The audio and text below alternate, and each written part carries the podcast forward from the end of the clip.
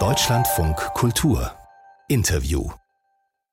Heute treffen sich Vertreter von Bund, Ländern und Kommunen, um Lösungen für die Unterbringung und Versorgung der seit Oktober ungefähr jeden Monat zunehmend zahlreicher nach Deutschland kommenden Geflüchteten zu verhandeln. Jetzt habe ich ein Wort vermieden, nämlich das Wort Flüchtlingsgipfel. Das ist schon spannend. Das ist manchmal ganz wichtig, wie man sich ausdrückt, denn äh, die Bundesinnenministerin Faeser, die zu diesem Treffen eingeladen hat, die nennt das so, Flüchtlingsgipfel. Das Bundeskanzleramt legt Wert darauf, dass das ein Spitzentreffen ist, denn wenn es nicht noch eine Überraschung gibt, wird der Kanzler daran gar nicht teilnehmen. Das ist einer der Gründe, warum man sich fragen muss, wie viele Ergebnisse man wirklich erwarten darf von dem heutigen Treffen. Sicher ist, fast alle Städte, Gemeinden und Landkreise haben inzwischen große Kapazitätsprobleme. Auch der Landkreis Miltenberg im Nordwesten Bayerns. Wir sprechen deshalb jetzt äh, mit dem Landrat dieses Kreises, dem grünen Politiker Jens Marco Scherf. Schönen guten Morgen, Herr Scherf. Wunderschönen guten Morgen.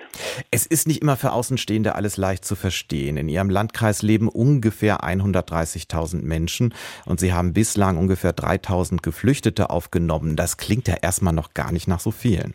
Richtig. Deswegen diese reine Zahlenarithmetik hilft nicht weiter, macht aber auch nicht deutlich, wo unsere Probleme sind.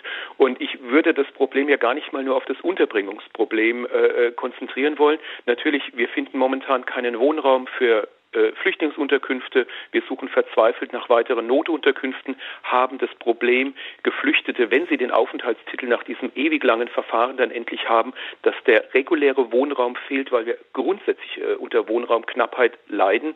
Aber es sind auch viele andere Bereiche, Kindergärten überfüllt, Schulen überfüllt, überlastet, fehlendes Fachpersonal medizinische Versorgung, die Betreuungskapazitäten. Also es ist an allen Ecken und Enden, wo uns momentan die Leistungsfähigkeit fehlt. Aber dann würde ich mal vermuten, dass Ihre Erwartungen an dieses heutige Treffen nicht sehr hoch sind. Denn ob es mehr Geld gibt, vielleicht symbolisch ein bisschen, ist schon nicht sicher.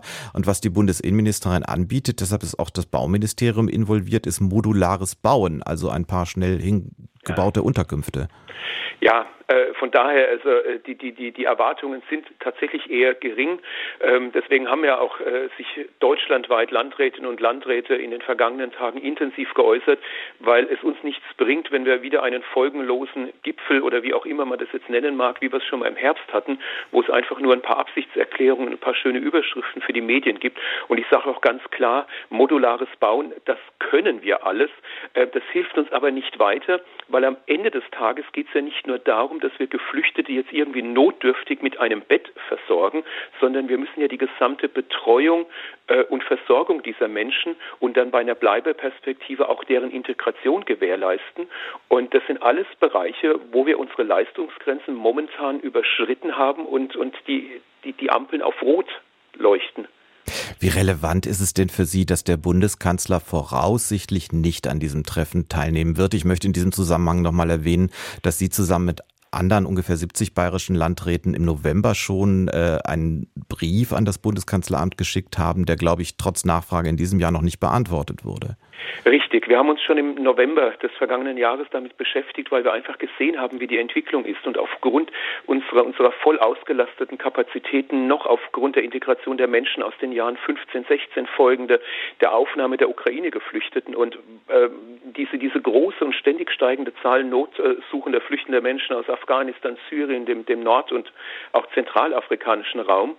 Ähm, der Brief ist leider unbeantwortet geblieben. Deswegen habe ich ja auch persönlich aus dem Landkreis Miltenberg noch einmal einen nachgeschoben, auch der folgenlos. Also um es zusammengefasst zu sagen, dass der Bundeskanzler sich selbst dieses Themas nicht annimmt, ist nicht nur von der politischen Wertung des Themas für uns ein Problem, sondern auch äh, aufgrund der Vielschichtigkeit des Themas. Weil da geht es ja nicht nur auf der einen Seite mal um die volle finanzielle Erstattung der Kosten und auch der umfangreichen Folgekosten, sondern es geht ja wirklich auch darum, die Rahmenbedingungen für die Integration, wie es in Kindergärten, Schulen, wie schaut der Integrationsprozess aus, als auch wie, wie gehen wir auf europäischer Ebene äh, damit um, dass, dass sowohl die Flüchtlingspolitik als auch die Migrationspolitik eigentlich neue, belastbare, vernünftige Strukturen braucht. Welche Strukturen stellen Sie sich denn da vor? Naja, wir müssen äh, nicht nur unsere äh, erwünschte und dringend notwendige Arbeitsmigration in vernünftige Bahnen lenken, wir müssen uns auch die momentane Flüchtlingspolitik anschauen. Und wenn man das tut, sieht man eigentlich, dass die menschlichen Anforderungen überhaupt nicht genügt. Menschen in Not aus Afghanistan, Syrien oder dem afrikanischen Raum müssen auf einem von Kriminalität, Schlepperei, Verbrechen äh, äh geprägten Weg sich nach Europa aufmachen, müssen illegal die EU-Außengrenze überwinden, müssen äh, wieder mit Schleppern begleitet irgendwie an die deutsche Außengrenze kommen, um dann humanitäre Hilfe zu bekommen. Das ist in meinen Augen so absurd und erklärt auch, warum wir Landrätinnen und Landräte das Problem haben, unserer Bevölkerung zu erklären, warum gefühlt äh, etwa 90 Prozent der Geflüchteten junge Männer zwischen 15 und 25 sind weil, weil diesen Fluchtweg, den machen keine alten Menschen, den können keine Familien mehr machen, den, den, den kann auch keine Frau in, in Not begehen. Und äh, deswegen müssen wir uns auch da ehrlich machen, dass wir gar nicht mal äh, wirklich den Menschen in der größten Not helfen, sondern nur die diesen mörderisch absurden kriminellen Fluchtweg zu uns äh, äh, bewältigen. Also von daher müsste man auch da drauf schauen und von daher ist es in meinen Augen ein politisches und gesellschaftliches Thema, das uns die nächsten Monate und Jahre auch intensiv beschäftigen muss. Aber wenn Sie einerseits sagen, Sie haben jetzt schon Probleme, nicht nur bei der Unterbringung im Sinne von, die müssen irgendwo schlafen und essen können, sondern bei all dem, was auch wichtig ist und vor allen Dingen ja. nach der Aufnahme dann äh, in der Mittelfrist passieren muss, mhm. da haben Sie jetzt schon Probleme und Sie sagen, wir müssen es gewissen Gruppen erleichtern, nach Deutschland zu kommen. Das kann ja nur kombinierbar sein, diese beiden Punkte, die Sie erwähnen, wenn man es gleichzeitig anderen schwerer macht. Ja, vollkommen richtig. Also das ist ja auch die Komplexität äh, des Themas. Und zu dem, was ich skizziert habe, was sich bei Migration und Integration und, und, Fluchthilfe verändern muss, dazu gehört natürlich auch, dass wir, dass wir wieder viel, viel engagierter und entschiedener in die Hilfe vor Ort eintreten, in den Regionen vor Ort, dort den, den Menschen helfen, dort menschenwürdige Rahmenbedingungen schaffen in Flüchtlingszentren, äh, um, damit die Hilfe vor Ort ankommt und, und nicht die Verzweiflung so groß ist, dass, dass dieser Fluchtweg gegangen werden muss. Also von daher, wir, wir müssen unsere Politik da komplett auf neue Beine stellen, aber äh, auch wenn es jetzt vielleicht sich leicht rosa-rot aus Sicht eines Kommunalpolitikers anhört, wenn wir diese menschenwürdigen Flüchtlingszentren dann in den Regionen der Not, auch in Nordafrika, haben, dass, dass dort auch die Menschen die Möglichkeit haben, die Anträge zu stellen, bitte überprüft, ob ich politisches Asyl äh, äh, äh bekommen kann ob ich unter die äh, Flüchtlingskonvention der Vereinten Nationen falle oder ich würde gerne den Weg der Arbeitsmigration unter bestimmten Kriterien gehen. Das sind aber zum Teil ja Dinge, da bräuchte man nicht nur vielleicht auch den Bundeskanzler. Bei so einem Treffen wie heute reicht auch eins nicht aus. Das sind ja Dinge, die kann Deutschland nicht alleine machen. Und Sie wissen doch genau, wie schwierig es ist, sich innerhalb der EU auf Änderungen in der Flüchtlingspolitik zu einigen. Richtig.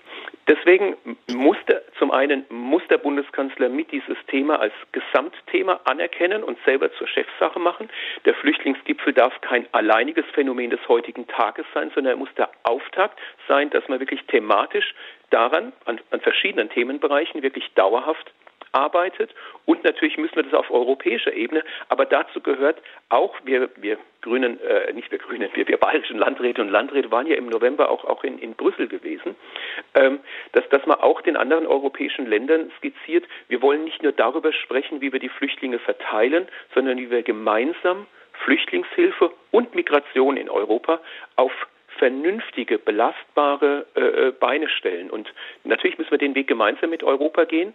Und in meinen Augen können wir das machen, wenn wir da aber auch belastbare Strukturen und weg von dieser äh, auf Zufall aufgebauten Migrations- und Flüchtlingshilfe äh, wegkommen.